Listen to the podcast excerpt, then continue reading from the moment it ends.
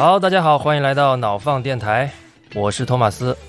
那今天呢，我们请到了两位朋友一起来聊一聊 XR 啊。如果大家有听我们上一期的节目，呃，我们本来是聊 AIGC 的，但是呢，大家还是很想聊一聊 XR 行业最近发生的一些事情，所以今天我们就好好的来聊一聊这个话题。那我们第一位朋友是 Nixon，呃，相信大家已经很熟悉了。来，Nixon 跟大家打个招呼吧。大家好，我是 Nixon，又来了。嗯，我是 XR 的产品经理。好，另外一位是新朋友，他叫 Alan 啊，Alan 跟大家打个招呼吧。哎，Hello，各位好，对我是 Alan。然后简单自我介绍一下，啊，本身是个七年的 VR 玩家，然后最近几年梭哈在 XR 行业也是软件产品经理，对，现在也是一名啊创业者，是前大厂被裁员工，然后积极的被推了一把，加入了 XR 行业的进化之中。对，各位好，好的，欢迎 Alan，欢迎 Nixon。那我们今天呢，实际上就要聊一聊 XR 啊，然后。我觉得我我们还是应该简单讲一讲什么是 XR 啊。虽然虽然我们可能之前也讲过啊，但是这整个行业呢，就是有各种各样的名词，其实还蛮容易搞搞搞晕的啊。VR、AR、MR，然后 XR。Nixon，你可以给大家介绍一下吗？嗯，哦好，我简单的介绍几个概念啊。啊，VR 的话呢，简单比较理解，其实就是说那个把一个这个屏幕放在你的眼睛面前嘛，对吧？这样的话你能看到这个。虚拟现实的这个世界，那 AR 来说的话呢，呃，一般来说我们理解其实就是说这个，呃，你是能够看到真实的世界啊，可能就是说，只是说真实的世界它会叠加一些虚拟世界的一些 3D 元素啊，那它可能更像是一个能够投影在你面前的一个眼镜啊，我们叫做 AR。那呃这几年兴起的一个概念叫做 MR，它主要是说一些 VR 厂商开始推动啊，它开始。在这个 VR 的这个屏幕对面啊，它还放一个摄像头，这样的话呢，你可以其实是可以看到外面的世界的。呃，VR 其实就可以像一个 AR 一样去针对现实做一些增强的一些交互的一些工作啊，所以说我们会把这个东西叫做混合现实，就是 MR 的一个概念。但是就是呃，随着就是整个虚拟现实，包括就是说元宇宙啊这些概念，呃，希望简化一下概念，所以就统一把这些概念称为 XR 啊，大概是这样的一个状态。嗯，其实我觉得啊，这些名字都不好。它特别不好记，对吧？也不好理解。那对于普通人来讲呢，好像要从显示方式去理解什么 R 代表什么意思，呃，挺奇怪的。有点像在那个 WiFi 五、WiFi 六这个名字被定义之前啊，有点像这个 WiFi 的名字，八零二点幺幺 N、幺幺 G，然后幺幺 A、幺幺 B 啊，这个根本就没有人知道到底它代表了什么意思啊。后面他们整个 WiFi 的协会把名字改成五六七八，哎，一下就好好记多了。我觉得这个肯定会有一个，呃，会有一个过程。那未来呢？我我觉得不要这么叫会比较好一点。但是现在就是基本上就是刚才西坤呃介绍的这个样子啊，VR、AR、MR 这个是路线技术路线，对吧？我们把它统称叫 XR，实在是没什么好词了，所以就变成了 XR。但其实其实说实话，我觉得元宇宙这个名字蛮好的，因为它从这个传播性的角度其实是特别适合传播的。所以在二零二二年吧。呃，这个词是着实火了一阵子啊，火了一年。但是缺点就是元宇宙包的东西太多了。如果我们自称元宇宙的话呢，又有很多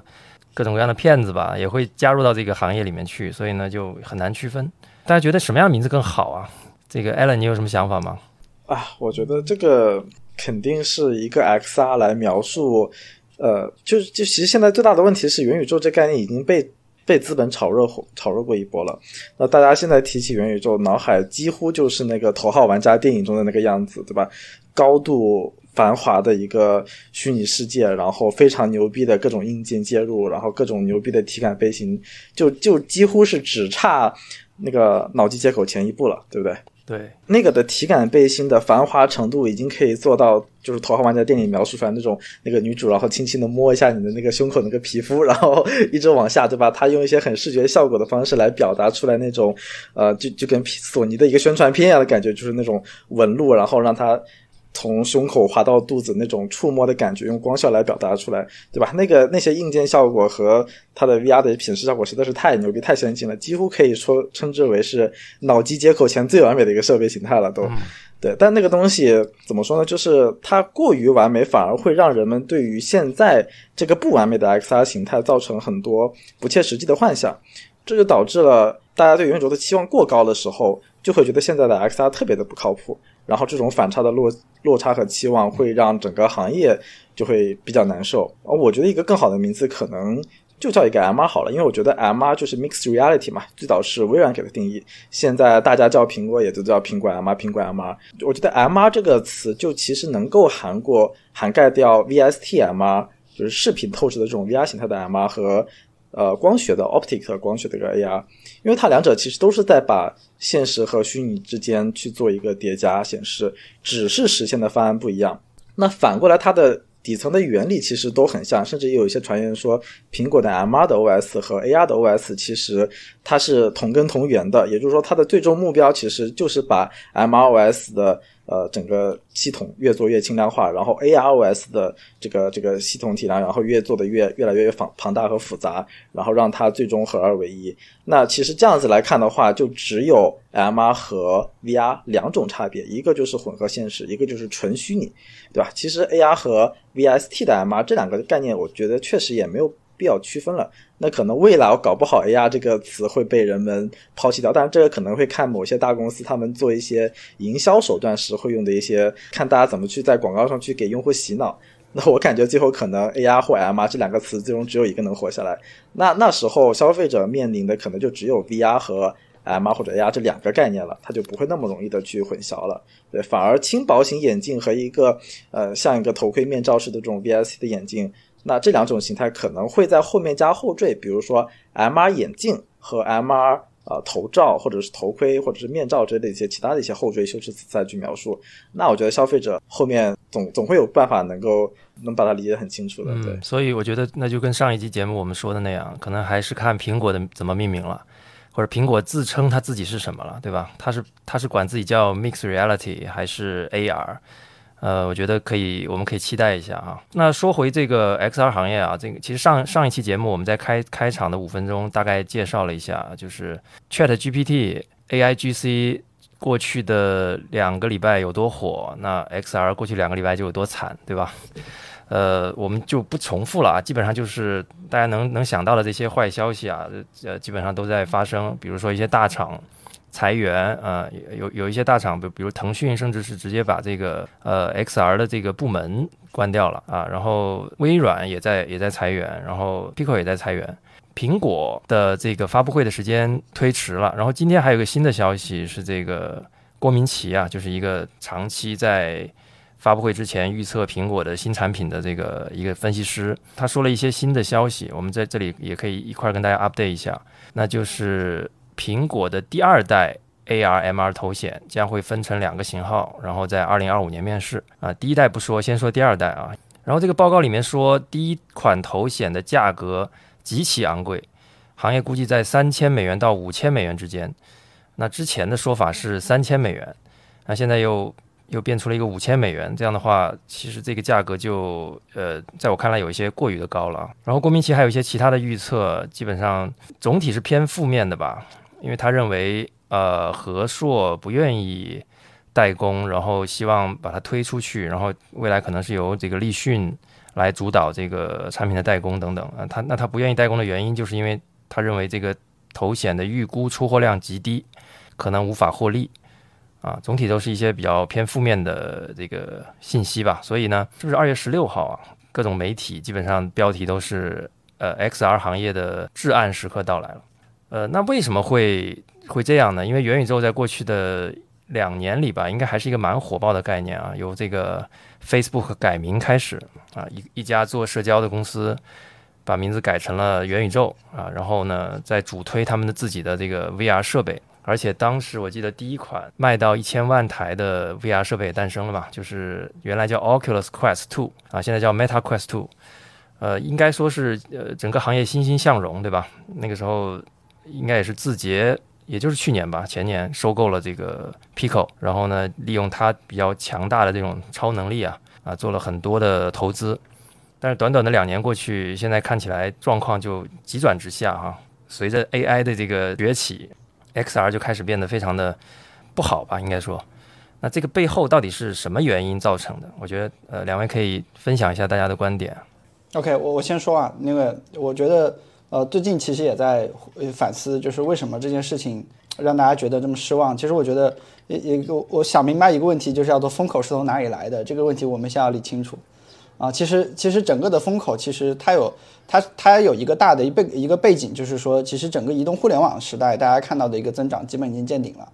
就是所谓移动互联网能够改造的一些行业，能够出现的一些业态，其实都已经被做遍了。然后的话呢，大公司们就开始互相去蚕食对对方的这个地盘，这个是一个大的一个背景。然后节点性的事件来说的话呢，其实就是这个 Facebook 这家公司直接就改名啊，然后告诉大家说我要我要 all in 元宇宙的这个这个事业，对吧？所以就是说，一下子可能就吸引了整个呃互联网行业的一个目光，就认为说，哎，它至少代表着一种探索的一个精神，对吧？就是说，哎，能不能在这方面探索出一个突破性的一个增长、新的用户场景和新的商业需求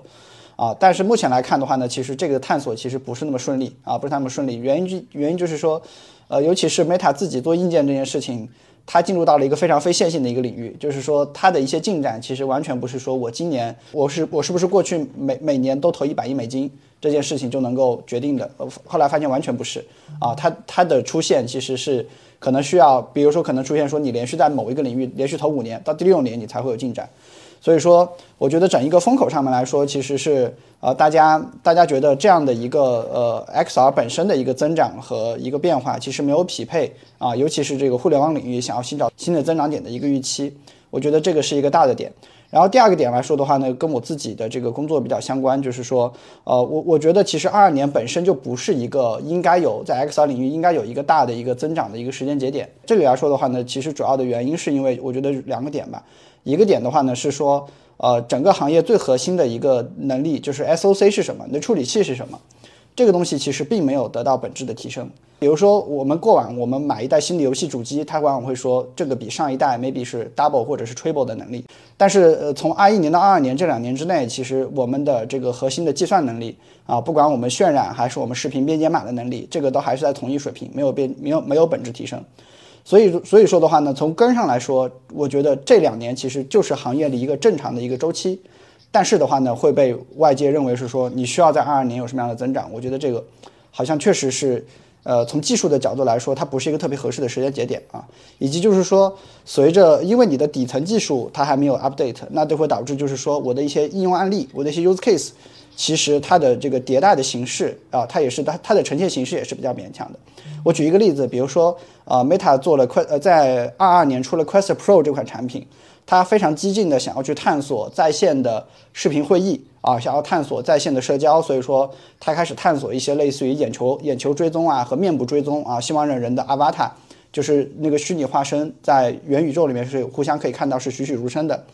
但是这样一些栩栩如生的一些情况，其实并没有正常的触到那个点，就是说，啊，就没有碰，就是没有碰到那个点，就是说人觉得这个这个交互形式是非常必要的，一下子就变成一个新的一个交互的一个。怎么讲呢？新的一个交互的一个范式，所以说我从我我我自己做硬件，所以我从这个角度来看的话，我觉得二二年好像本身就不应该是一个有很大增长的一个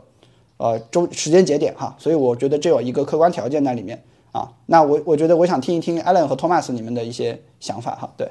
对我从用户的视角给一些用户和宣传的一些角度给一些反馈吧。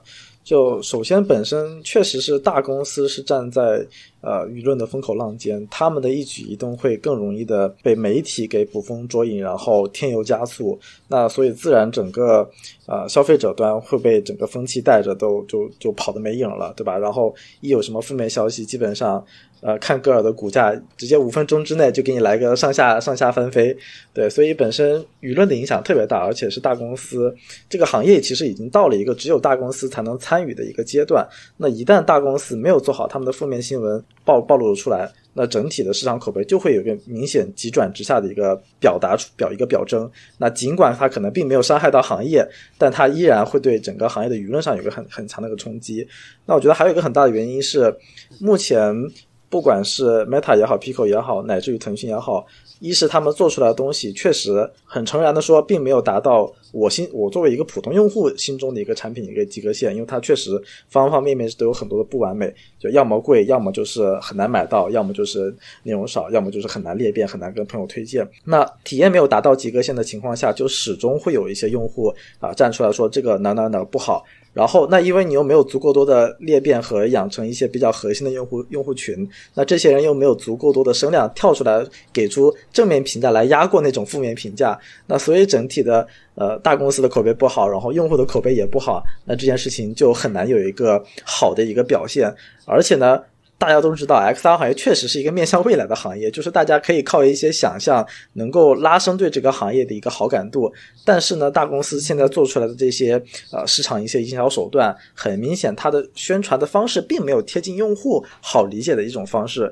就大家过去可以感受到啊，苹果的那些宣传片可能看了悬了吧唧的，就看不懂他们想要表达什么，特别特别的艺术化。那这还是苹果已经把手机发出来之后，大家还觉得这些广告公司可能啊有一些广告。被吹得很深，但是大部分广告其实用户是很难理解他想表达什么样的意思的。而这种经典的由四 A 广告公司做出来的元宇宙宣传片，或者是尤其是给 Meta 的那些宣传片做出来的表现，更是这样子的。就用消费者他并没有办法去看到 XR 行业接下来发展的两三年后能给你提供的那个硬件，他做出来一种体验是怎么样子的，而是扎克伯格他可能会直接搞一个什么啊。像上次 Connect 大会里的那种宣传片一样，然后两个人直接对着一个一个虚拟人，一个真人，然后在线下的一个公园对打乒乓球，这种过于超前、过于难以想象的一些阶段了，它反而没有贴近一些用户日常他能理解的一些场景，比如说更高效率的一些办公的方式啊，或者是泡妞的方式啊，或者是呃，或者是走在路上改变他生活方式的一些一些现在 AR 眼镜或者 MR 眼镜就能就能够做到的一些。嗯，这种宣传方式就是它的宣传手段特别的不接地气，特别的不接地气，导致消费者根本没有 get 到未来的 XR 是什么样子的。对，所以这两点综合之下，就导致了用户现在玩不到，而且你又没有画画好足够大的饼，那口碑这么低，那自然是显而易见的事情。对，对我哎我我记得 Allen，你应该是给几百个人，就是几百个第一次体验 VR 的人，就带过这个东西体验过，对吧？对对对，我已经养成了一些。呃，我已经锻炼出了一些很神奇的一些特异特异能力，比如说给别人目测瞳距。对我看一个人，我大概就是他的瞳距大概是六十四还是七十多，对，是一个很神奇的一个能力。好，这里可能有读者不知道什么是瞳距啊，我这里说一下，就是在打 VR 的时候，要让两个那个镜片的距离跟你眼球两个眼球之间的距离是一致，这样你看到的画面才是最清晰的。哎，这个功能其实我我的体验非常不好，就是。你你不知道怎么样才是对的嘛？有的时候你你其实可以通过自己的眼睛变焦来适应一个同距不对的一个设定，对吧？但是你你其实就包括你设对了，有的时候你也不确定，哎，这个到底是不是对的？然后那个 Meta Quest Two 它只有三档，也也体验很不好。就是你你一定是在一个相对比较妥协的同距上在在看那个东西的。说一下我的我的想法吧。我觉得呃，更多从这个我我本身做了很多年的营销嘛，那从这个消费心理的角度呢，我觉得 XR 行业是一个被从传播上被过度透支，然后从体验上呢又让这个很多人产生错误认知的这样的一个一个很很很分裂的一个现状啊。那过度透支的部分呢？其实刚才 Alan 也提到了，就是呃一些来自元宇宙的、来自 Meta 的，包括早期来来自微软的很多针对这个 AR 啊、呃 VR 的这种广告，还有不知道大家记不记得 Magic Leap，呃是一家美国的创业公司，但现在也很多年了啊，他还活着，但是二零一零年成立，对他还活着，但是他他在可能二零一四一五的时候出了几支宣传片，那假的有点过分了，他就基本上。早期的微软也好，然后这个 Magic Leap 也好，就是早期的 AR 公司做的宣传片，全部都是用特效做出来的。然后那个特效呢，会做的特别的诱人。比如说，大家在一个学校的一个广场上看到一只金鱼从这个体育场的正中间，一只虚拟的金鱼飞出来，然后跳下去把水花溅出来，然后所有的这个现场所有的这些人都惊呼，好像。看到了一样，但其实他们肯定没有看到嘛，因为那个是裸眼 3D，现在仍然没有很好的解决方案啊。然后微软呢，它的 Hololens 一代的宣传片，我记得当时我看完之后非常的激动，我觉得哇，这个就是未来的这个想象空间是吧？我不用买电视了，他那个主人公在墙上挂了一挂了一面电视，然后他一边做早餐一边去看那个墙上的电视。但实际上，如果大家体验过这个 Hololens，就知道它那个五十几度的这个可视角度啊，是根本做不到这样的体验的。啊，这就是通过广告带来的对 XR 体验的预期被拉得非常高，然后再加上这个电影啊，电影行业其实一直是在有各种各样的类似的这种 AR 的体验，在电影中我们可以看到，对吧？钢铁侠他的那个 AR 眼镜，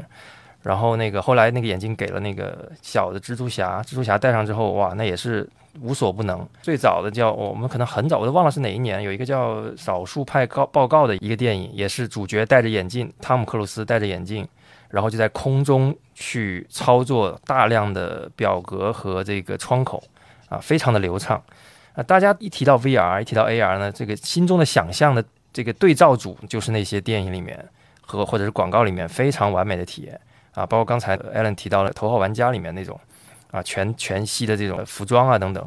它都带来了很高的这种预期，而大家体验到的 VR 或者 AR 呢，又是那种商场里面那种落后几代的分辨率非常粗糙的，坐在一个椅子上，可能给你一点那种左右的移动或者上下的这种位移。然后看到的是那种可能四八零 P 都不到的很粗糙的分辨率，很差的过山车，对吧？看完之后还有点晕，啊，他体验到的又是这种东西。那这两个这种落差之大，就会让很多人觉得啊，这个这个行业肯定是不太行的啊，达不到他的预期。我觉得这是从这个。呃，消费预期上的一个一个最大的问题，因为我们如果回忆智能手机这个行业的发展，它在发展的过程中，大家是没有这种高预期的啊，反而这个预期是在你拿到手里面之后，它是会高于你之前的预预期的，就是你你想象中你拿到一台 iPhone 应该是蛮爽的，但是你拿到之后你没想到这么爽，那这种超预期的部分呢，实际上就是在消费心理学上，你你会想办法去还它的，这就是为什么我们到超市里面去，它总要让你试吃的原因。因为它会让消费者感觉到你欠他的，然后你自然就会有一种要还的冲动，所以有的时候你被迫就买了你试吃的那个东西。那这个超预期的部分呢，也是要还的，这就是所谓的口碑。口碑就是这么来的，就是我我的对它的预期是八十分，结果我拿到了一百二十分的体验，那多的四十分，我觉得我欠他的，我欠我欠苹果的，那怎么办呢？我拿了这个手机，只要见到了人，我就会给他体验，我说你看我这个。多点触控，对吧？两个手指一一缩放，这个图片就放大了，多么神奇，是吧？那个呃，隔壁那个大哥可能还在用诺基亚，他就会不断的被这种安利的方式来来完成这个用户层面的传播。而这一点呢，呃，对于 VR、AR、MR 来讲就很困难。然后这里面还有另外一个困难，就是其实我们用过一些呃 AR 的设备，先不说啊，现在主流的 VR 设备其实有些体验还是蛮不错的，对吧？它那种沉浸感还是特别棒的啊，比如说那个。最最有名的这个 VR 游戏 Alex，其实它的那种沉浸感，它它在那个游戏中的感受是非常非常好的。但是这种感受呢，如果你没有设备，你想通过一段视频或者描述去跟别人讲说这个东西有多好，又描述不了啊。这个又是这个行业一个特殊的传播困难，因为过去的这种大部分的体验，其实你可以通过呃二 D 的方式完成，文字、图片，甚至是一段视频，我们就能看到它能做什么。但是今天这个 VR 设备呢，你必须带上它，你才能体验。那如果你没有机会玩到，那我不管怎么说，我说破喉咙，你可能也只能想象，哎，这个到底是什么体验啊？有那么好吗？对吧？然后他他下楼的时候，在楼下又看到了这个街角的 VR 体验，二十块钱一次的那个 VR 体验，他坐上去就说，哎呀，这太太烂了。啊，这种落差就也导致了这个传播层面的问题吧。当然，我觉得归根结底啊，我觉得还是硬件能力的问题，就是。虽然我们都摇旗呐喊，虽然我们都觉得说哦这个体验非常的棒，但它仍然缺少这种持续用的这种动力。我可能买回来，呃，哇，一个小时是没问题的，但是我每天做到这样的使用一个小时，这这种频度，目前我觉得现有的设备还做不到啊。对，其实托马斯刚才已经把一个商业模式上的一个问题给讲清楚了。其实就是说，呃，为什么这个东西卖的不够多，卖的不够好，卖出去之后口碑不足够好。其实现在至少，呃，如果是在终端厂商上工作的话，其实会就会知道说，呃，VR 的一个重要的一个商业模式还是以销售硬件。那销售硬件的一个收入，其实如果从这个视角来看的话呢，就不会特别好。那这个是第一个视角。那这这里还有第二个视角，也是我觉得也是商业模式上的一个问题，就是用户的整个留存。啊，包括用户在整个生态里的付费，其实现在如果我们想要去对比手机或者 PC 上的生态的话呢，也会差很多。其实，其实这里呃，你要归到根上，它它确实也也也是会也会也是会找到这个计算平台的能力的问题。就我就举一个简单的例子，比如说这个呃，我们我们都知道这个的 VR，大家都希望可以玩 3D 的联机游戏，对吧？但是可能现在 VR 的开发者还在苦恼的是，说我怎么样把一个场景里面的实时游戏人数。从十个人提升到十六个人，他可能还在困扰这种问题，就是一个房间能不能同时装十六个人？大家知道，消费者已经习惯的，比如说类似于像这个堡垒之夜，对吧？或者是类似像使命召唤包括这个《绝地求生》、吃鸡这样的游戏，它都已经能够支持一百到一百五十人同时在线了。也就是说，我们今天可以去幻想，就是说，哎，呃呃，三 D 的世界里边，我们互相的这个交互特别有趣。但是事实上，现在实际摆出来的数据在这里，就是说，我们能够实时去交互的人，他的人数，他还是我们现在能够在 PC 上交互人数的大概十分之一左右。这个我能问一下，为什么就是吗？为什么这个 VR 世界里面只能十六个人？举简单的例子就是 VR 的主流的一体机，它渲染它是用这个移动的这个手机的芯片，呃呃 PC 的世界，比如说你用英伟达的这个呃三零九零啊不呃三零系列或者四零系列系列的显卡，对吧？那这个完全就不一样了。对，所以我所以我希望举这个例子来说明的点呢，就是说这个呃这个一方面是算力，但是另外一方面也有说你当你要去当你要渲染的三 D 世界的时候，你本身渲染的那个 load，你本身渲染的这个呃渲染的这个工作量就更重嘛。所以就是说，呃，从用户的留存上来看，其实目前呃 VR 还不还不是特别 support，就是说一个很繁荣的一个长留存、高渗透的一个生态。对，这是我想要说的。对这个我我不同意啊，我觉得是这样子类比可能会带带有一些大家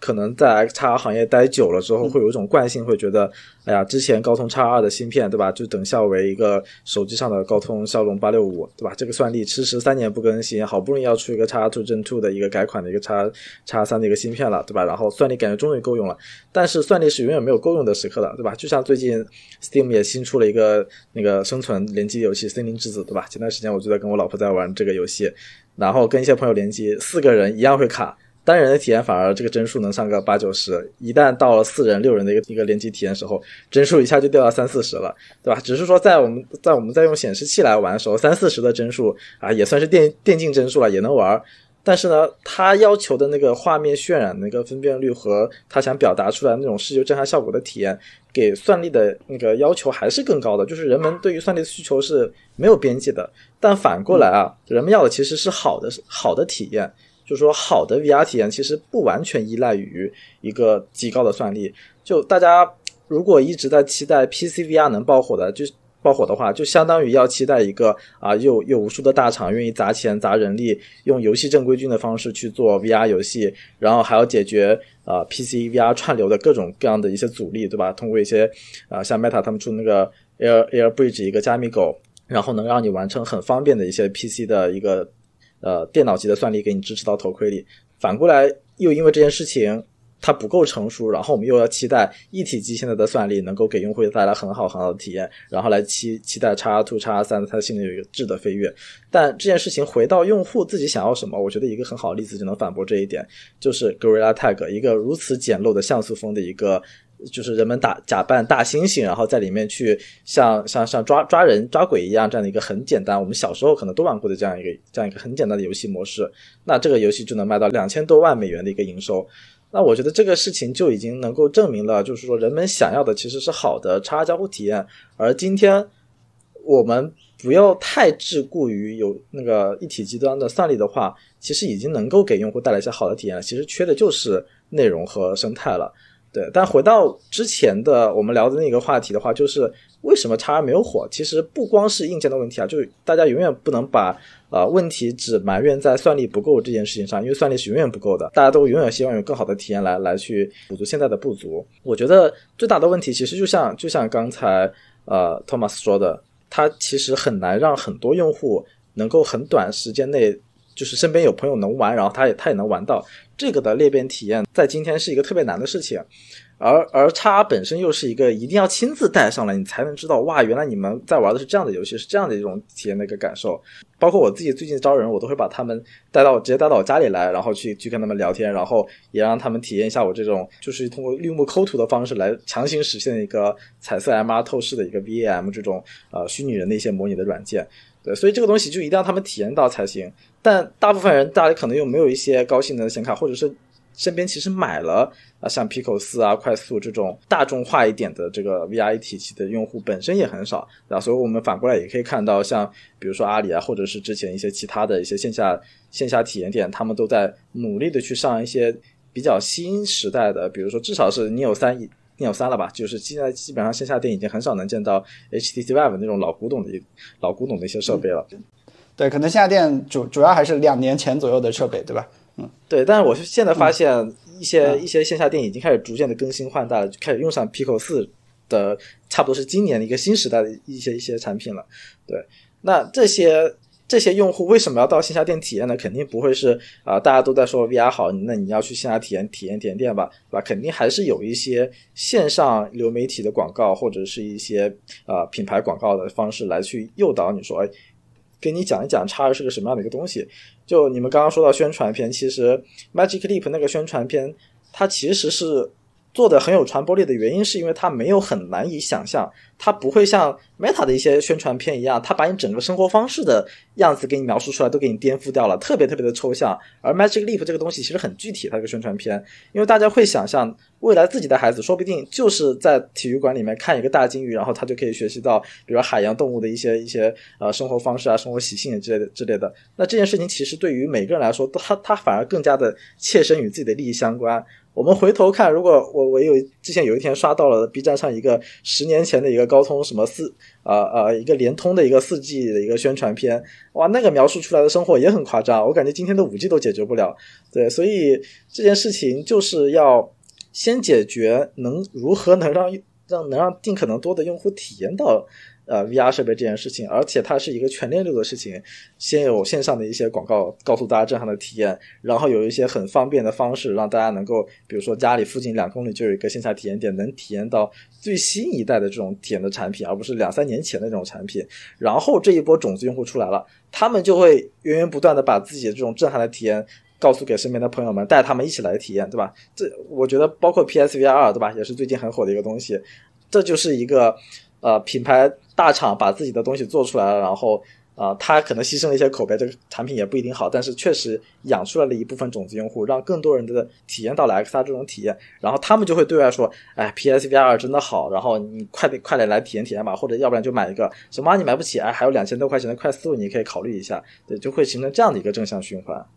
嗯，对，就是旗舰的，呃，就是旗舰型的，就是各方面的体验都十分到位的这种产品。包括配合的大作，其实是这个市场特别需要的。哎，但是这里刚才呃商业模式里面，我还有一个问题想请教一下艾伦。就是从你的角度来看，因为你对软件生态更熟悉一些，呃，你你你现在觉得就是说，对于一一个软件开发者来说，他去做 MR 的开发者来说的话，现在是一个很好的时间节点嘛？大家真的是说，呃，可以 all in 到这件事情上，呃，来来去赚钱了嘛？原因是因为我原来了解到很多，呃呃，很多这种 XR 领域的这种开发者，尤其软件开发者，他其实他不是他不是所有的时间都在做这方面的一些软件的啊，他只是可能他只是某某段时间。突然做了一个 VR 的一个游戏，然后就就上架到应用商店之之后，他要去做其他的事情去了。对这个，我想请教一下你，这个开发者是不是能够赚到越来越多的钱了？呃，我我觉得这个就是选 timing 的问题了。我觉得现在这个 timing 还是很难把握的。对，虽然我可能自己现在是 all in 到了 MR 应用层的创业，但是因为我选的品类也会比较特殊一点，会更偏向一些多人体验。对，所以而且我的这个应用其实。呃，不光是 MR 吧，我肯定也会兼容 VR 模式，因为大家都知道，MR 把摄像头一关，把彩色透视一关，它其实就是个 VR 游戏了。所以我的这个是我的利基市场是一个已经有一千多万用户的一个 VR 的一个游戏的一个平台。那如果要专门去做一个 MR 应用的话，我觉得现在确实不是一个好的时间节点。为什么呢？因为 MR 的设备消费级设备还没有出呢。也就是说，大家至少要等到六月或者是九月，苹果要开枪了啊！大家都知道了，MR 会 MR 的天花板级别的体验是什么样子的？哎，这时候，并且恰好，哎，快四的三它也有一个平价的一个绝绝佳的一个替代品出来，对吧？大家发现，哇，苹果 MR 太贵了，两三万块钱买不起，哎，买一个两千块钱的一个快三，这个买得起，那这这个市场才会被带起来。并且我自己是因为我看 MR 好，MR 这个方向已经看了很久很久了。啊，我是差不多从二一年上半年就开始看到 Video C 速的方向的一个潜力，因为我觉得它可能会帮助 VR 降低很多用户门槛，然后会有一些更好的一些扩展性的与生活相关的一些场景，因为它不会像 VR 一样把自己把一个用户关在一个虚拟世界里，而是它把它打开来了。它能够让用户跟生活还有跟其他的朋友们有一些更更紧密的一些连接，而不是一个很封闭的事情。对，所以我如此早的看到了 MR 的潜力之后，我我也是花了差不多一两年的时间，我才慢慢想清楚 MR 可能会在人们的生活中扮演一个怎样的一个地位。那这件事情如果没有一个大厂去在发布的时候啊，就直接告诉大家 MR 可以怎么样改变人类的生活，那个开发者他如果自己没有想清楚的话，他做出来的 MR 游戏或者 MR 应用的体验。那肯定是不会如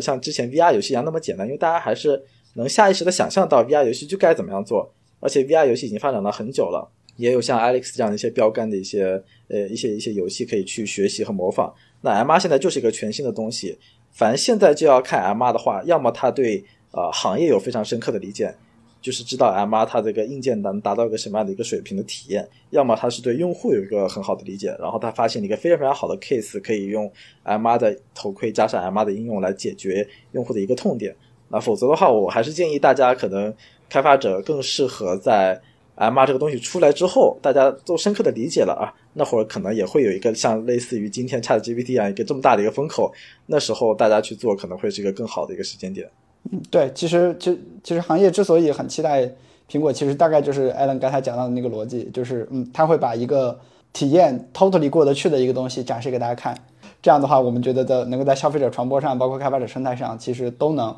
有一个很好的提升。哎，我觉得现在这个时间节点有点像是一个技术路线选择的一个一个一个十字路口啊。呃，我们讲了半天嘛，有 VR，有 AR，有 MR，对吧？这个基本上代表了。三种技术路线吧，但其实它彼此之间又有一些可以可以互相切换的这种可能性。比如说，我知道那个是 Rocket 还是 Unreal 他们的 AR 眼镜是有一块黑色的板可以插上去的，啊插上去之后就变成了 VR，它相当于就跟外界隔绝了。然后呢，这个还是不行的，因为他们现因为一一旦要做 VR 的话，它基本上标配要有个六道夫的体验。那所谓六道夫就是有六自由度，它能够前后左右的去移动。现在基本上消费级的 AR 啊，普遍连三道连做三道夫的都比较少，或者三道夫的体验可能都做不到很好。对，所以 AR 下面加一块墨镜遮光板。他们大部分的目的是为了，比如说用户在一些室外强光环境，或者是，嗯，他就想要一个更好的一个室内的一个 AR 体验，然后他把这个墨镜一贴，啪，然后呢显示的 AR 效果，它的颜色对比度啊会更好，然后颜色会显示的更加锐锐利，入眼的亮度会更高。对，但它绝对不是说靠现在的这个 OS 的一个 AR 的方式，靠一块遮光板就来体现 VR 的效果。对。这个当然了，这个现现有的这个技术都是都是不完善的嘛，包括像这个现有的 VR 产品，比如说 Pico 四和这个 Quest Two，他们都可以有这个 See Through 的功能嘛。那它但它其实也就仅仅是看出去而已。包括 Quest Two 还是一个黑白的一个单目摄像头，然后 Pico 四我自己的体验也是，它整个畸变比较大，看起来也没有特别的呃拟真嘛。但是它其实就是这它在往这个边界在突破，也就是说 VR。也可以看出去，对吧？AR 呢也可以挡起来。那最后呢，其实呃有可能啊，确实是这个 MR，也许就是这个行业的最终的答案。其实我也倾向于这么认为，因为也有消息指出，苹果内部其实也是有两个团队，一个在做 MR，一个在做 AR 嘛。但是 AR 那个那个项目好像，据我了解，现在是已经暂停了。没有，是又推迟了。暂停倒不至于，只是说它发货的时间点可能推到二零二六年乃至要更往后的一个时间节点了。对对对，就是它的它的整个重心其实是已经确定性的转向 MR 了。这个呃，因为因为 MR 也能也也能穿透出去。我我这里再解释一下，如果大家不太了解的话，它其实就是 VR 眼镜通过外面的一系列的传感器和摄像头，让你仿佛没有戴一样，可以看到外面的这个世界。通过摄像头。拍摄在在显示在你的这个眼镜的这个屏幕里面，因为这种方式呢，所以它其就可以实现一个是穿透外面的世界，另一个呢就可以，你可以在外面的这些 真真实的这个世界里面去投放虚拟的模型或者是虚拟的一些画面，哎，就是它可以实现 AR 的效果。那刚才我们其实已经提到了，像这个呃 VR 提的比较多，对吧？目前主流的产品应该是 Meta 的 Quest Two 和这个 Pico 的。呃，Pico 四，呃，这两款是比较入门级的，价格很低的，甚至是赔钱在卖的这种这种这种价格，应该两千块左右就可以买买到一台。然后呢，Quest Pro，呃，它应该叫 MR 设备吗？还是应该叫一个 VR 设备？因为 Quest Quest Pro 就具备了这种呃 VST，就是，但是它应该是没有没有空间定位的能力，对吧？我觉得把 Quest Pro 叫成 MR 设备。呃，毫不为过，因为现在大家业内的习惯还是会习惯的把 optic 那种玻璃的那种光学叫叫 AR，而 video see through 叫 MR，就也包括像体育 mix 他们也开始在喊 VST 的就叫 MR 这个口号。但 Quest Pro，而且我我还是想夸一句，Quest Pro 这种开放式的面罩设计，它就实现了一个通过 VIC 的方式实现一个你类似于戴眼镜的效果。就大家现在戴戴快速戴 Pico 四，可能会因为那个面罩压的下眼睑会发红，戴一段时间之后啊，整个整个眼眼眶都是红的。而快 Sport 它的这个成立结构是在额头上的，那额头这块的成立其实。其实人类的那个额头那块骨头很硬，它的承重能力很强很强，而且旁边又是开放式的设计，我感觉它的体感可能还反而更像一个戴眼镜的一个感觉，因为可以看到旁边的余光。对，这个可能我觉得是个更加纯粹的一个 MR。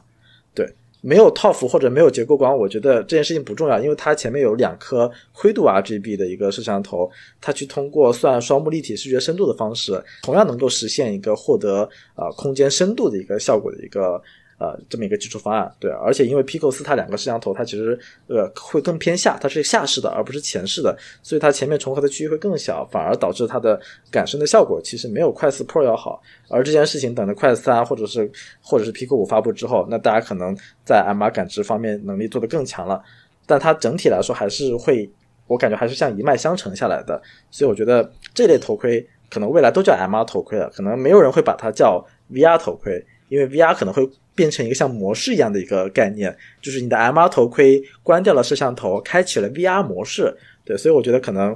这一派就没有 VR 头盔的概念了。以后啊，除了可能像小派啊之类的一些垂直于只做 VR，它不加摄像头那些那些方式，可能还会啊少部分存在。所以未来的技术路线应该就是两个了，对吧？一个是这种光学透光的这种以 Hololens 为代表的 AR 眼镜。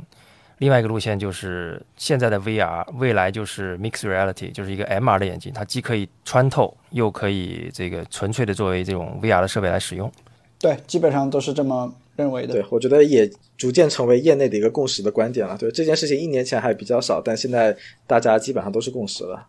OK，哎，那我们因为最近刚好是 PSVR Two 首发嘛，那两位是不是已经有体验过了？可不可以跟大家分享一下这款产品？你们觉得到底怎么样？好，我我我我我先来夸一下，我我先来夸一下，对，这个东西，待会儿待会儿来扁，对对对，可以啊，这这个东西其实是比较超我预期的，它主要超我预期的就是索尼的游戏哲学其实是围绕视听来的，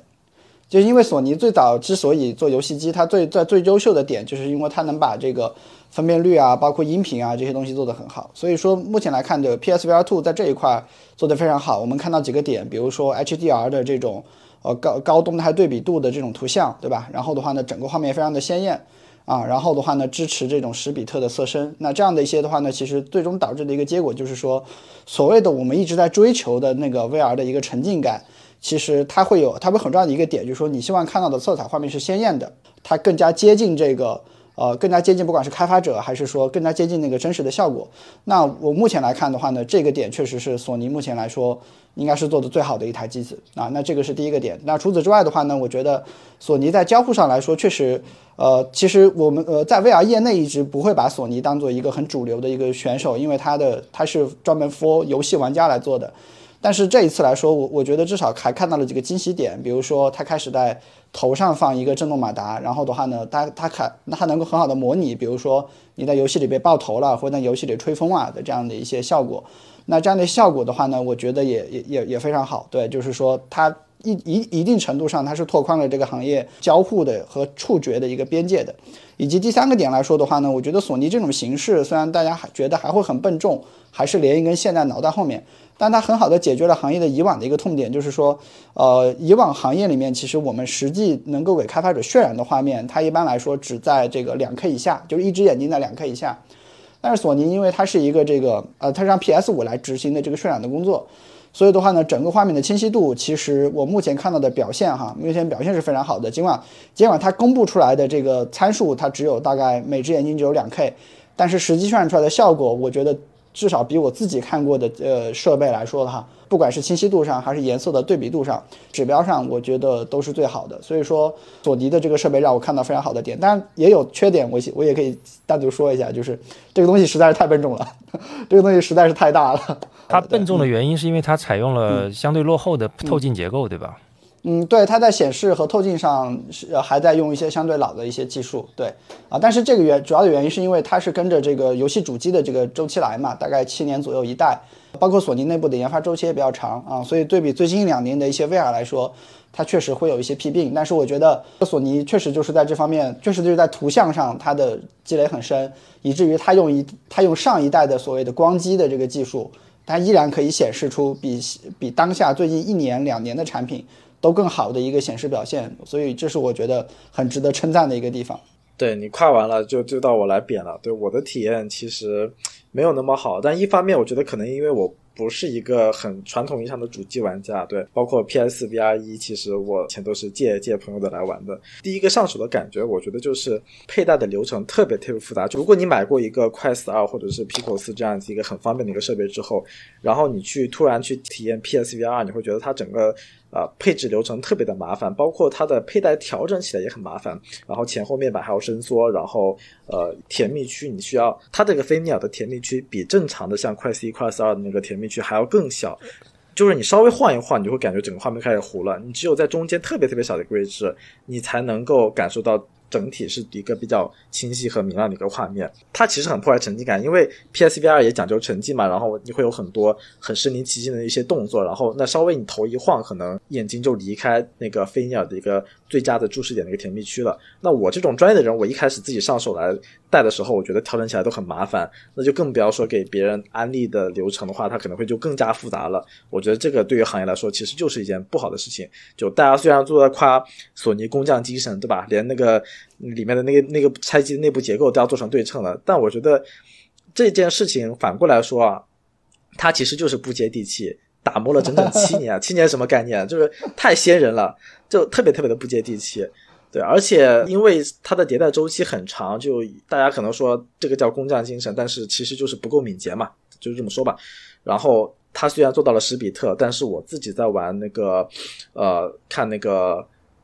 那个那个叫什么来着？对，就是他们标准还是对对对，那个呼唤那个游戏，然后一开始划船这个体验我还觉得挺好的，然后把自己的手套捞进水面，已经看到水里面自己的手套是有折影的。但当我抬头看那个天空的时候，我我的预期它应该是很湛蓝的，但是因为它这块 OLED 的屏幕分辨率只有两千五乘两千五。单眼啊，然后又它又贴上了一层那个膜，就是我我之前体验到的 Micro OLED 的屏幕都完全不是这种级别的分辨率。我一直以为 Micro OLED，比如说 Virtual XR 三或者是 Apollo 五 K 这种级别的，它的 PPT 都都都能做到三十五啊四十的，我觉得看起来会非常非常清晰的锐利。但它的这个天空让我看起来。蓝蓝的天空上蒙上了一层雾，你稍微晃动屏幕，你会能明显的感觉到一个纱窗在天上跟着你的视线零到分在那里飘，就特别特别让我出戏，特别让我感觉我好像在带一个二零一六年的一个 HTC Vive 一样这样的一个设备，对，所以整体的体验，游戏体验上其实并没有震惊到我。如果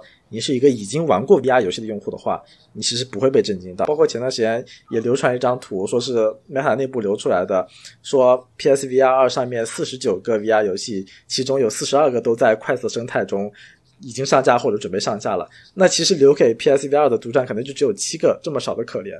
那我觉得消费者如果不是为了这七个他的独占游戏的话，呃，冲着他这个东西去的话，那我觉得大部分消费者其实会用脚投票的。明白。留给索尼的时间不多了。对我，我发现一个很有意思的现象，就是因为 PSVR Two 呢，呃，有很多游戏玩家是第一次购买。像刚才 Alan 提到，如果你之前用过，比如说呃 Pico 四啊或者 Quest Two 呢，你可能不会对这种体验有那么震惊。但是呢，如果你没有 PSVR Two，应该算就算是一个不错的一个入门的设备。我觉得 PSVR Two 呢，其实对于整个 XR 行业来讲，它有一个很正向的意义，就在于它可能是更有机会。破圈的一个产品，因为过去大家谈论的这些产品啊，我我们如数家珍啊，Pico 四啊，Quest Pro 啊，然后 Quest Two 啊，等等等等。但是其实对于大部分的，就是主流的消费者来讲呢，他其实根本就不知道我们在说什么啊，他可能根本就没有玩过。大部分人其实就是就连商场里面的那些体验体验点呢，我相信都是非常少数的人在玩。但是呢，这个 PS 五呢，它是它是有固定的游戏人群的。那这个人群呢，它其实本身就是一个，我我觉得目前来讲，它总体的数字应该是大于整个 XR 的这个圈子的，或者说它至少不是一个完全重合的圈子，而且它重合度应该不高。那这个圈子里的人呢，如果能有一定的渗透度，选择 PSVR Two，他就算不买，他可能也愿意体验嘛。假如我是一个 PS 五的用户，我肯定至少要去试一试这个 PSVR Two 是什么感觉嘛。那这种试一试呢，它其实就部分解决了刚才我们一直在说的，为什么 XR 行业没有像我们想象的发展的那么快。它它可以解决一部分传播的问题和破圈的问题，我觉得这是它积极的意义。因为我确实几个朋友，他们呃没有玩过 VR 的，但是他们买了 PSVR Two，而且就跟我说效果特别好，他的评价可能比 Nixon 还要高啊，觉得呃帅爆了。但是你问一下他有没有玩过其他的，他他没有玩过其他的。呃，这也是这也是其实也是我对苹果 MR 设备的一个期待啊，就是以苹果的营销能力和影响力呢。它的用户量会远远大于现有的这个呃，尤其是现有的以科技爱好者为主的这这些 XR 的用户，因为苹果的用户其实是一个广义的用户，从煤老板到外围都在用苹果，它的用户基数是和和组成跟这种科技圈的这这个爱好者是完全不同的。一旦苹果推出了 XR 设备，这个其实就是整个行业出圈的机会。哦，好像又说到苹果了，我们可以说回来。呃，那 PSVR Two 基本上我听下来，因为我我自己确实还没玩过，我也我也没有 PS 五，我也不是一个主机玩家，但是听起来它应该是达到了目前主流的 VR 设备的水准，对吗？这点大家应该是同意的吧？对，绝对在主流的基线之上了。对，我觉得是在主主流的平均之下，因为什么呢？我觉得 Pancake 永远的神，带过 Pancake 这种级别的。呃，Pancake 它虽然重量上可能没有很大的减轻，但因为它变薄了，然后整体戴在头上的力矩会更靠近中间，对吧？它就不会往前下的特别厉害，你的前面板会整体看来会小很多。对我觉得，我觉得 Pancake 应该就是一个二零二三年之后的主流标配，所以他这时候出了一个飞鸟，我还是抱抱之很大的一个鄙夷的，就是因为甜蜜点，因为我给太多太多人带带过 VR 设带过 VR 设备了，我觉得可能大几百号人是肯定有的，那大家。最大的问题就是戴上去看的糊看不清楚，而这个糊是有很多问题造造成的，不光是我之前说的瞳距啊，然后所有被迫锻炼的 裸眼看瞳距的一个能力，还有一个很大的原因就是之前快 u 一、快 u 二的菲涅尔的那个镜片，你一旦上下的那个距离调不准，那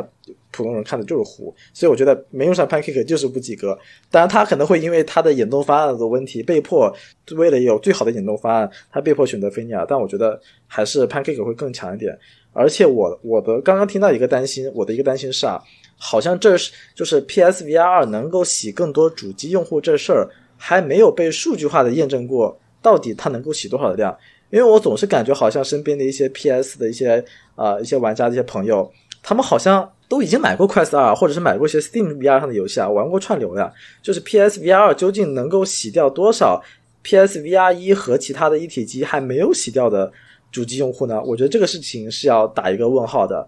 但我觉得，呃，对，刚刚就说到了眼动这个东西啊，我觉得确实，我可能唯一要夸的就是它那个眼动的那个接收器的那个 LED 发那个接 LED 接收器那个东西埋在了飞鸟透镜之下，然后带来整个眼动追踪特别特别敏锐，而且它的交互层面上达到了一个我觉得可以像说是一个典范和一个新的里程碑吧，因为它是用眼睛来做瞄准卡片。然后通过扳机或者是一个 A 键，然后来做确认。那这种交互方式，我觉得才是革命性意义的，就不是 Quest 的那种空鼠的方式，用一根射线颤颤巍巍的去瞄准一个很远的一个小按钮。这种眼动交互的精准度和它的流畅顺顺畅的体验性，我觉得它会给叉行业的很多其他的从业者和其他的大公司提供很大的信心，就是证明眼动交互方案加上手势确认。这个东西确实整体来说就是比一个射线瞄准的方案要来的好的特别特别多的。对，包括我最近啊搞了一块 pot 装了 Port 六一一家通过 PPG 手环，就大家可以理解为 EMG 手 EMG 手表吧，就是机机电手表的方式，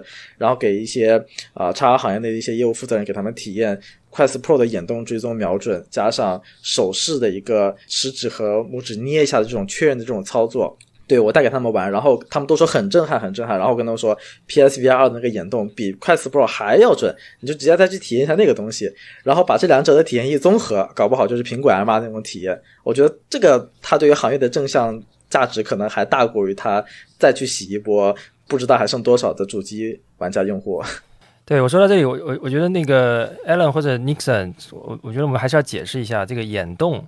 它具体是一个什么样的一个方案，因为可能。大部分观众没有体验过。啊，我来简单说一下，眼动其实就是在呃那个 VR 里面靠近呃面向人脸的这个部分去布呃两枚以上的摄像头，这两枚以上的摄像头呢，它会知道你的眼球在看哪个方向。那 VR 行业的话呢，其实拿眼动的摄像头主流来做两件事情。第一件事情是说，因为人眼的那个实际的呃能够看清的区域只有三度左右。所以说的话呢，它就是说你你看不清的区域，就是你的眼你的视线的边缘来说的话呢，它就在渲染的时候，它可以渲染的很模糊。那这种情况下呢，它就能节省 GPU 的资源，然后的话呢，给你眼睛能够看到的地方给一个最好的一个显示效果。这是第一种用法。那第二种用法呢，其实就是刚才 Allen 提到的，就是这种偏向自然的交互。偏向自然的交互是什么意思呢？就是说，呃，你的眼睛在看的位置，其实已经表明了你的交互意向。比如说，你的眼睛看向键盘上的一个按钮。对吧？其实意味着是说，你可能接下来要用手柄，或者是要用呃，你你可能要用手柄去点击一下它。那这样的话呢，其实就是说，呃，眼呃眼球其实是一个你即将在这个 VR 里面，在 3D 的世界里面交互的一个怎么样？交互的一个预告器。这样的话呢，其实就可以很便捷的去做什么事情呢？比如说我们过往在 VR 里面打字，其实是很很麻烦的。比如说，呃，刚才其实艾丽也提到，就是说我需要用那个手柄。啊，呃，手柄像一个教鞭一样，你去一个一个按钮的去把那个键盘的那个按键给摁下。但是有了眼动之后的话呢，它相当于它就可以通过算法上就可以说，哎，首先我就我就知道你在盯两到三个按键，然后除此之外的话呢，我再识别一下你的手的位置，OK。你就可以呃极大的提升在那个 VR 里面去输入长文本的这种效率。这里我想问一下，做一些交互的效率。对，因为我没有我没有体验过啊，我不知道它这个眼动它现在这个灵敏度有多少啊？它它比如说一个虚拟的键盘，它可以很好的瞄准每一个字母，然后选定吗？哦，它的延时可以到你感知不出来。对啊，它的延时它的延时已经可以做到那个人的那个感知的那个呃水面。也就是说，也就是说我眼睛快速的左右晃动，它可以完全跟得住。就像手柄一样，对，是的。里面有一个教学模式，里面有一个配准的一个教教程模式，就是说，你每一个新的人去戴上 PSVR 的时候，你最好都重新去校准一下自己的眼睛，然后校准完之后，它就会有会有上面会有五个小白点出来，它它加了一些比较 tricky 的一些小特效，就是你看向哪个小白点，那个小白点就亮一下，然后加上音效，然后你就会发现这个体验就特别特别敏锐，你看哪个小白点，那个小白点马上就亮了，就感觉你看哪哪哪亮，就是。反应特别特别敏锐，我觉得这个精度几乎已经达到了一种非常高的一个程度。但是这个东西啊，暂时眼动的精准度要用一些更加专业的方式去去做判断，比如说 Excel 表格，对吧？能不能选到 A4 格？这这种精准度，或者是要用一些数据，比如说折算一下 FOV 的一些方式来做做一些更精准的判断。但就游戏体验来说，或者是一些常规的一些确认啊、取消啊这种按钮的选择来说，PSVR 这个的眼动精度已经完完完完全全足够了。说到这里啊，我我在看网上一个 PSVR2 的用户的反馈，他说到说，所有的菜单操作不能像其他头显那样用虚拟激光感，要用手柄上的按键。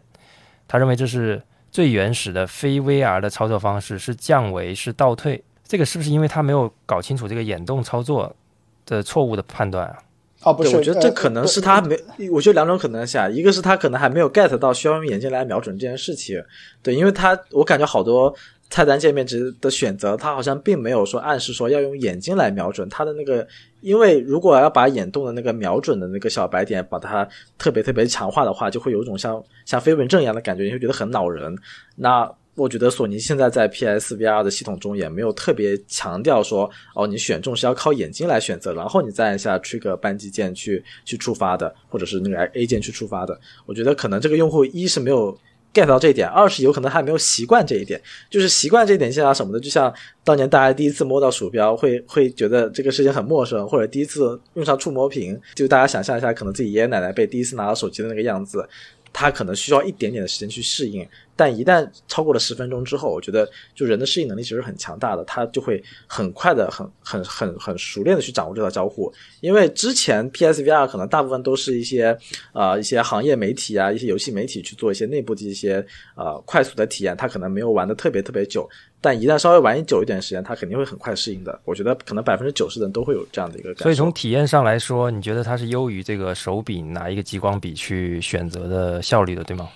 对，我觉得像它就像就像一个在揣测我意图的 AI 一样。我觉得这个反而是更符合直觉的。就大家可以想象一种感觉，叫纳戒。就你看哪个东西，然后你按一个东西，啪，它就出现在你手上了。这个大家如果想象一下的话，就会觉得它好像并并不是一个什么想象不到的一个很很难受的一个操作，但这个确实还是有一定的这个上手的一个熟悉的一个门槛的。了解，我我听下来，呃，那我可能要快点去体验一下了，因为这个感觉是整个 VR 里面比较重要的交互的一个一个一个迭代了。对，嗯，中国区线下店啊，已经可以体验了，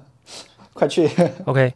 啊，购买可能还需要几天，嗯。了解。本来我们还想聊一下这个，多多聊几款产品啊，但我觉得今天呃，我们对 PSVR Two 已经聊得蛮蛮深入了，而且中间其实也提到了很多 Quest Two 是什么样的，Pico 四是什么样的，大家可以理解为这些都是呃目前 VR 的几款主流的产品。哦，那我我觉得还要还是要再多解释一个地方哦，我怕有呃我怕有听众没有听懂，就是这个菲涅尔透镜和这个 Pancake 架构，它分别是大概是什么意思？呃，我觉我觉得 Nixon 你可以帮我们简单的这个快速科普一下吗？呃呃，菲涅尔和 Pancake 其实就是两种不同的透镜的名称。这两种透镜的区别就是，呃，光路在整个镜片里面，其实所谓透镜就是，其实大家戴的眼镜就是一种透镜嘛，啊，然后不同的透镜就意味着就是说，这个透镜在你的不同的透镜就意味着说，这个光的路线啊，在你的呃镜片里面有没有发生不同的这个呃反射，包括折射这样的一些具体的动作。但是我可以说一下菲涅尔和 Pancake 最大的区别。菲涅尔的话呢，一般来说会比较重，它的头显会显得比较厚，总体来说就显得比较笨重。呃，然后的话呢，对你的佩戴舒适度也有影响。大家可以想象，如果在你面前放一个盒子，如果它是比较重的，它是比较它是比较厚的，那它其实就更容易压到你的脸颊。那 Pancake 呢，其实是呃，二零二一年开始逐渐能够量产成熟的一个呃一种一种透镜的一个能力。它的逻辑的话呢，就是说它引入了一些呃，它能够在它能够让光线在这个镜片中间做多次的这个折反射。那最终得到的一个效果呢，就是这样的透镜呢更轻，然后的话呢，它的那个光路啊也会呃，它的整体的这个头显就更会就会更轻薄。然后的话呢，整一个佩戴的这个就是压脸的这个感觉就会弱很多。所以说，行业内部的话呢，一直把 Pancake 认为是 VR 走向大众市场一个非常必要的一个呃技术迭代。对，大概就是这样的一个。所以简单的说，就是老的产品和新的产品、两代产品的区别。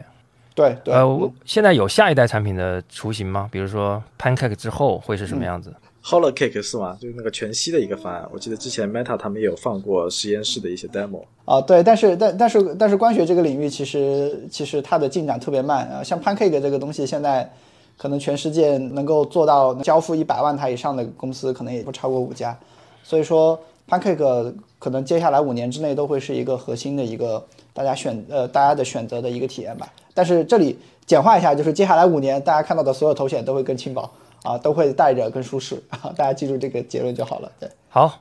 那我们时间的关系，我们就不展开聊 AR，聊其他的这个设备了。我们直接进到下一个话题啊，就是因为刚才刚好也聊到这个 Alan，其实对 PSVR Two 的评价整体不高，但是呢，唯一就对它的这个眼球追踪的这个能力，以及基于眼球追踪的交互，表示了非常的这个赞赏。那其实我们也知道，其实 VR 发展了这么呃这么多年啊，它的交互。一直的迭代其实是有限的。其实很早到现在，大部分的时候，呃，它的交互体系都是基于一个激光笔一样的东西，用手柄来控制。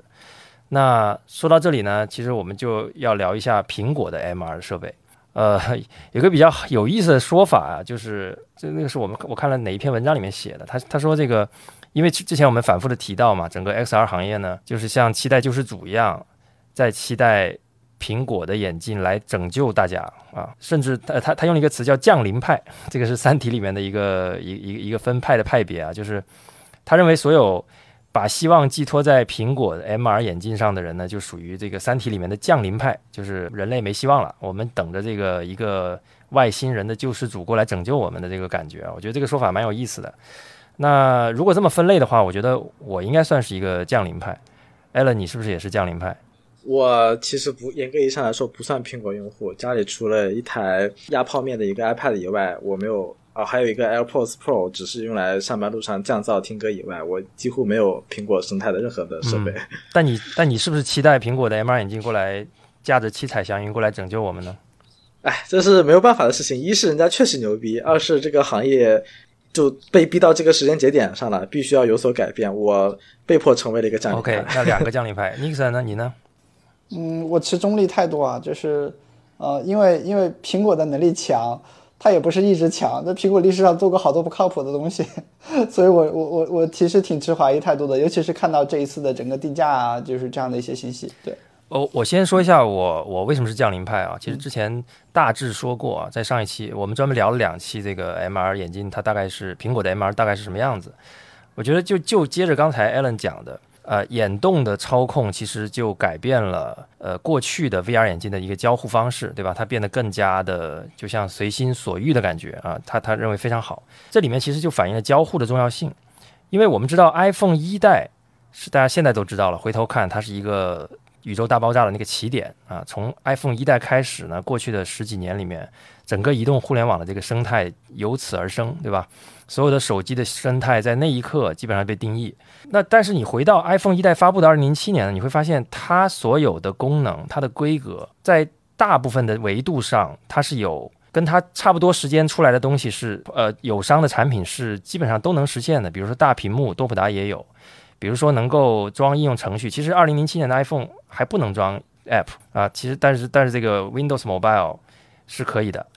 啊，然后呢，它可以用来干什么？看地图，用来导航，用来看视频，用来看网页，Windows Mobile 都可以。那唯一的区别，我认为或者说最大的区别啊，当然当然这个如果说到技术细节，当然它有这个对这个电容屏的应用，电容屏支持多点触控，对吧？然后呢，它有这个呃整个在手机形态上去掉了键盘的这些在在交互上的一些创新。但我觉得究其背后的最核心的这个底层逻辑呢，实际上是它彻底颠覆了。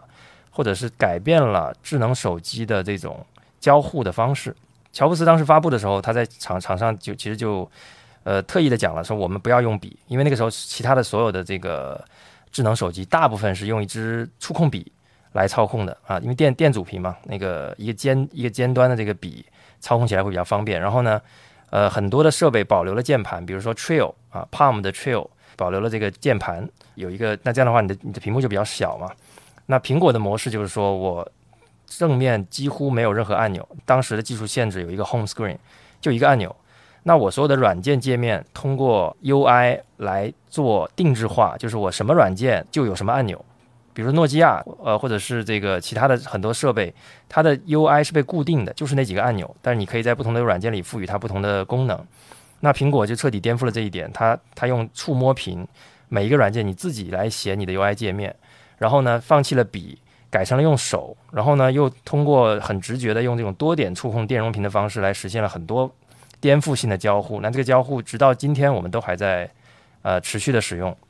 所以，如果你去看2007年，它跟它的竞争对手最大的区别，实际上是交互上的创新。而这一点呢，不断的在苹果的新产品上反复的取得成功。应该这么说，就是说交互能力应该就是苹果的核心能力。这种核心能力实际上就决定了它在过去智能手机里面的这种领导地位和整体的把这个整个智能手机行业带到今天这样的一个一个位置。我觉得这个这一点，苹果是毫毫无疑问的这个毫无疑问的王者吧。啊，当然后面的故事啊，比如说谷歌跟苹果互相告诉大家啊，你抄了我的某个交互，我抄了你那个某个某个交互啊，它其实是呃都是基于这样的一个基础交互的这个逻辑之后发展出来的一些东西。那回到为什么我是非常期待苹果的这个 MR 眼镜呢？因为我觉得在算力上，我们现在知道苹果的算力将大大的这个颠覆现有的设备啊。当然这一点，Allen 刚才也提到了，我其实也很认同，就是永远没有够的算力，对吧？一个移动设备你算力再好，也没有 PC 好，那又如何呢？那我们呃接下来的算力也一定比现在好。那苹果这个算力颠覆，也许还不是它能够呃拯救行业的一个核心的原因。当然我，我我仍然认为这个很重要啊，因为它有一个基本的体验的一个一个一个下限。我认为现在的设备没有没有达到，那苹果的这种算力可能让我们够到一点点这个下限。但是更核心的苹果 MR 眼镜，它要怎么去拯救这个行业呢？它其实是通过它的交互来拯救行业。我相信苹果的交互，我们现在看到的消息，苹果其实也有眼球识别。而且苹果去掉了手柄，这是现有的消息，我们能看到的两个点。那这两个点就决定了苹果的 MR 眼镜一定有着全新的、彻底不一样的交互方式。那我认为这种交互方式基于苹果过去的记录，我认为它一定是具有颠覆性的，能够改变我们接下来哦，原来可以这样交互的，这样这样的一个一个交互体验，让我们所有人可以真的可以好好的去去用它。这个交互可能不光还不光是这个我们怎么去操控它，它可能还包括我们怎么佩戴它，我们如何调瞳距啊，这些问题刚才反复的被提及啊。PSVR Two 不好带，Allen 讲的瞳距呢，你还要目测，然后去帮助朋友去调，呃，这个这个这个体验也很不好。哎，苹果好像是不是据说是可以自动调啊？这是这是目前看到的新闻。那我相信苹果不管是从工业设计这个产品的外形，到它的这个交互的方式，到它这个怎么操控、怎么打开这个菜单，它的眼动跟 PSVR Two 的眼动又能有什么样的这个这个这个区别？我觉得这一点是我最期待看到的东西。我也相信苹果能够做好，因为这是它过去一定能做好的部分。它从 AirPods 到 Apple Watch 啊，甚至到 iPad 啊，各种这种新形态，不光是苹果呃苹果的这个手机的形态啊，各种新形态的设备，它在交互上都做得非常的优秀。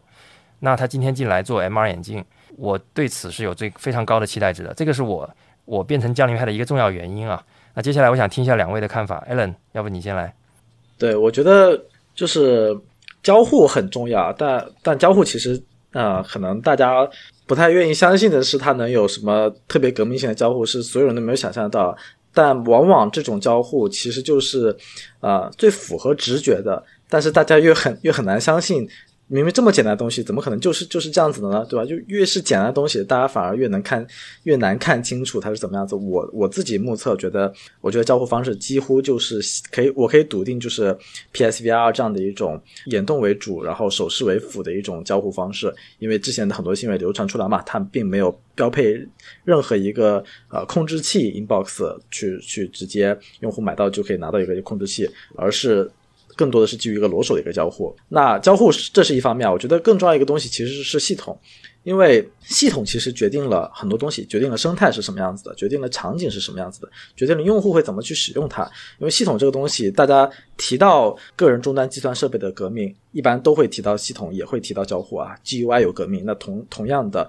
到死到 Windows 是一步跨越，Windows 到到 iOS 安卓又是一步跨越。那系统的能力其实也很核心啊。我我过去这一两年时间会跟一些苹果内部这些朋友聊，那我会发现它的 Apple Model 其实设计的非常非常科学，它一出来就能容纳一个很大的生态。其实它不会面临一个像 iPhone 一刚发布的时候没有一个 App Store 一样的这么一个尴尬的一个状态。因为它一一出来，它可以直接可以装 app 了，然后也会带带那么几个三四个一方应用，那它其实一下子就会让用户能够 get 到，哎，这个东西还能这么玩，它的系统体验带给我的很多的生活场景都发生了一些很很不一样的改变。那这个其实是跟过去很多 VR 设备带给了大家只有游戏体验是非常非常不一样的。因为 XR 设备为了想要它不吃灰，一定要有持续的动力去解决用户的一个某种刚需啊，比如比如社交，比如玩游戏，比如搞黄色，比如办公室吧。哎，巧了，苹果 MR 确实就是一个全新的一个定位，就是说它真的是 for 生产力场景的。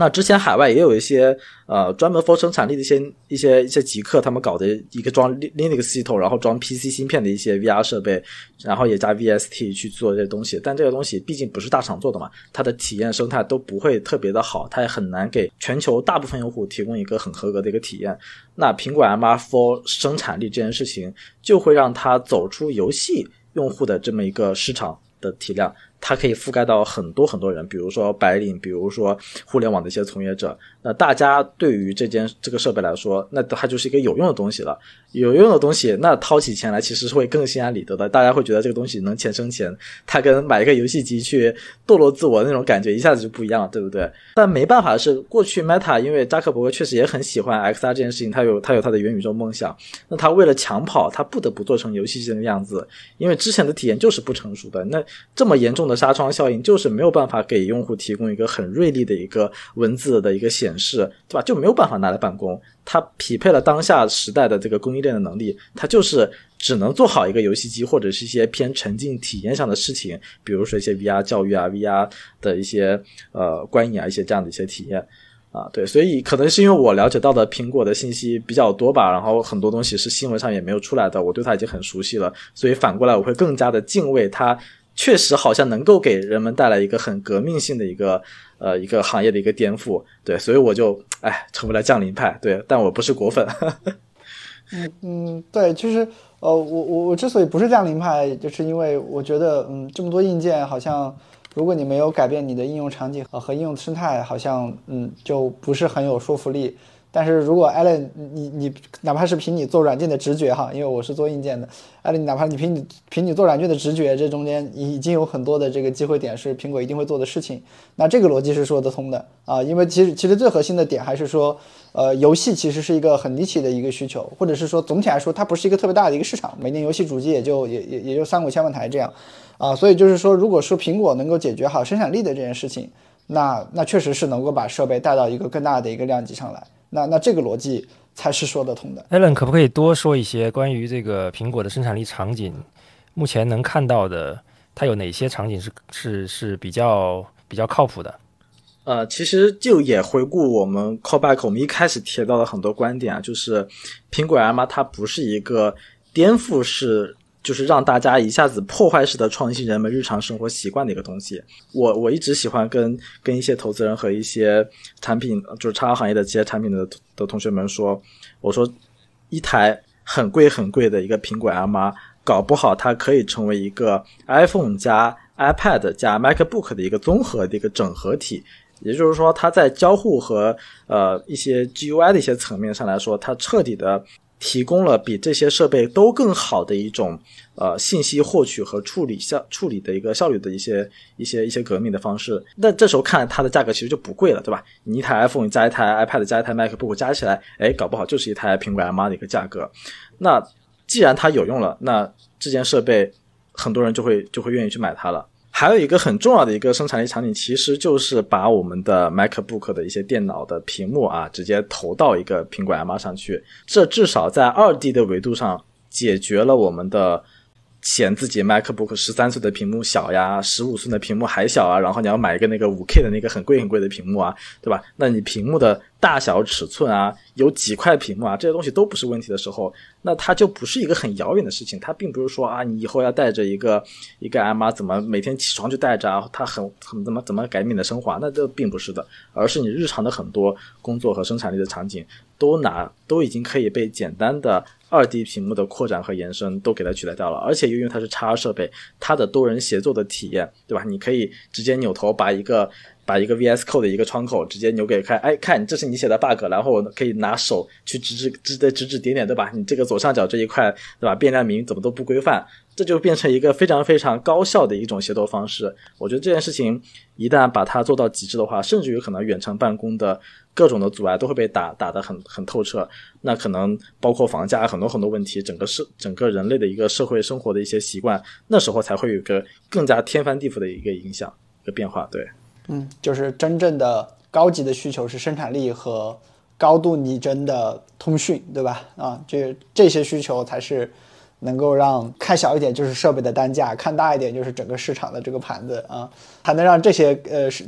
内容发生质变的一个原因啊。对，而且苹果可能为了担心说这个这个饼画的有点太大了，然后普通消费者 get 不到它是怎么样能体验，然后它需要找到一批自己的种子用户去疯狂的像我一样去安利给大家 XR 设备有多么多么好。对他可能会找到一些呃 3D 设计师啊，一些一些比如说汽车行业的一些建模师啊之类的。这些工种把 Auto CAD 啊、Adobe 啊这种一些比较专业的软件，它因为这种这种一些 3D 设计软件本来通过叉看它就是一件更加直观立体的事情。那对于这一部部分设计群体来说，哇，我买一个苹果 M 八它直接就彻底的干翻了我苹果我我买一台 MacBook 的一些体验，对吧？那这些用户彻底就没有没有理由说是。不买这个东西了，然后他们买了之后就会安利，哎，其他其他不差钱的一些白领，对吧？发现，哎，哎，就两万块钱嘛，对吧？那那一台 MacBook 都都买了，那既然能帮自己赚钱，那那也买台试试吧。然后这个这个群体一下就被扩扩散开了。而且大家不要忘了，苹果 M 以后还是会降价的，不是说不是说第一代卖的这么贵，以后就一直卖这么贵，对吧？随着 Micro LED 的那个屏幕的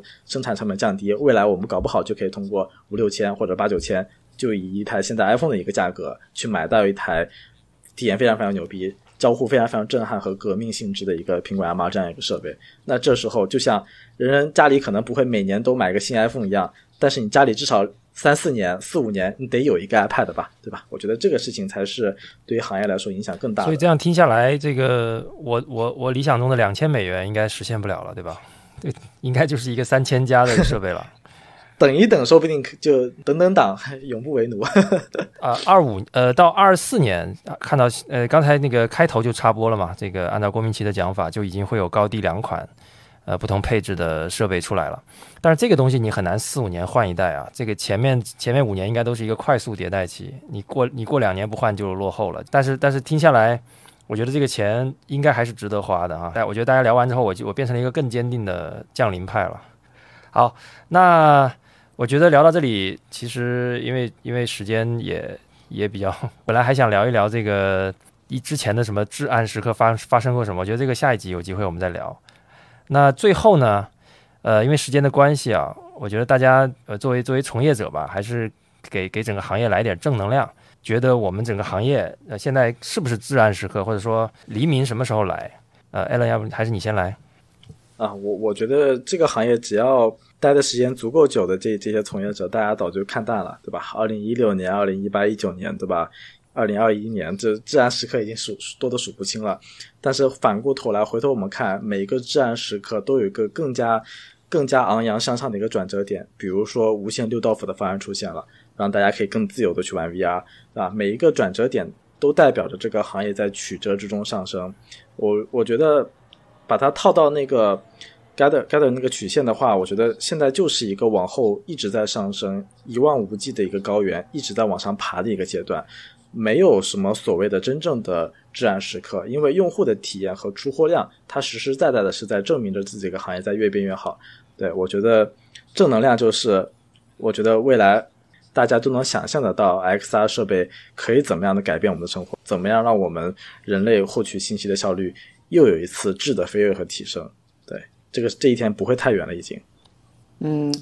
一款成功的 VR 的游戏作品一般需要这个一年半到两年的时间开发，所以说今天的呃这个至暗时刻，其实很多是很多原因是因为很多好的东西还在路上。呃，媒体其实以它以一年的周期来去评价这个这个行业的发展，我觉得是不太客观的啊，所以。我觉得作为从业者啊，反正我能明明显的看到一些明确的机会点，我反而就是觉得，哎，其实趋势是挺明确的。它已经不是一五年、一六年大家大家在画一些 PPT 的那个那个阶段了，啊，它已它已经是就是整个上下游，它它就在想办法去做一些东西的一个阶段了。所以，呃，我我会觉得，呃，整体的趋势还会是比较好的。对，因为我们知道 Allen 现在正准备做 XR 方向的创业嘛，刚才你也提到你想打个小广告。要不，